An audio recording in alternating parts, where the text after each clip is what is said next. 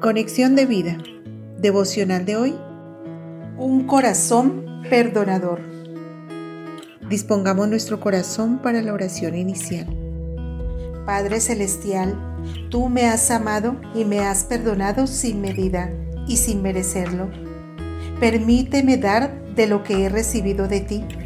Desarraiga toda raíz de amargura que pueda brotar de mi corazón y me esté contaminando no permitas que me siga ahogando en la ira, el rencor y la falta de perdón. Amén. Ahora leamos la palabra de Dios. Salmos capítulo 37 versículo 8. Deja la ira y desecha el enojo. No te excites en manera alguna a hacer lo malo.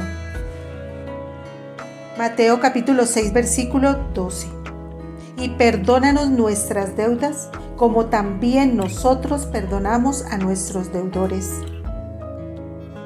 Jeremías capítulo 33 versículo 6.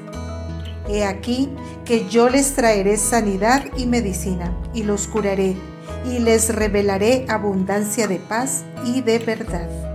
La reflexión de hoy nos dice, las personas pueden hacernos daño, ofendernos, y sobrepasar nuestros límites. Estas personas generalmente no son desconocidos. Con frecuencia son personas con las que compartimos lazos emocionales o espacios cotidianos, colegas de trabajo, familiares, esposos, padres, hijos, etc. Nuestra respuesta instantánea y natural es albergar sentimientos adversos como la ira, el rencor, la tristeza, la impotencia o en etapas más avanzadas la falta de perdón. Los sentimientos adversos mal gestionados terminan dañando nuestro corazón, nuestra mente y nuestro cuerpo.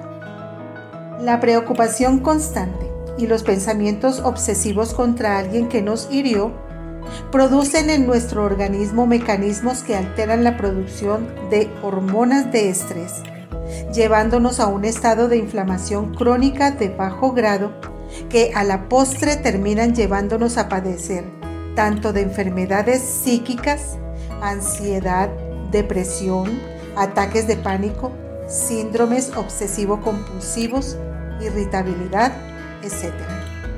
Como físicas, migrañas, colon irritable, dolores musculares y articulares, gastritis, enfermedades autoinmunes o incluso algunos cánceres. Finalmente, todas las esferas de nuestra vida terminan contaminadas.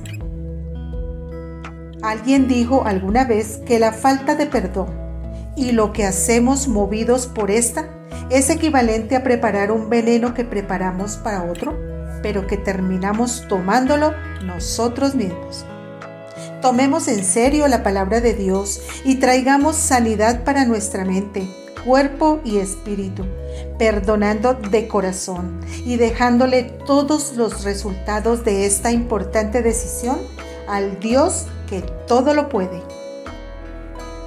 Descarga nuestras aplicaciones móviles y síguenos en nuestras redes sociales.